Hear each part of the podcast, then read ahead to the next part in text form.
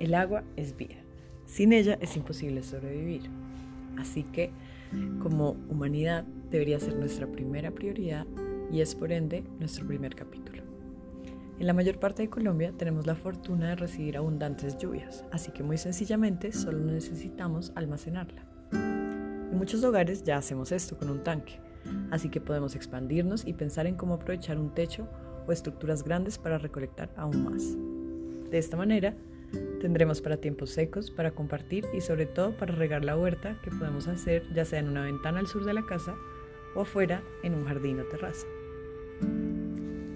Es importante filtrar el agua que vas a tomar y de hecho construir un filtro de arcilla y carbón activado es una excelente idea para asegurarte que el agua que vas a tomar es 100% pura.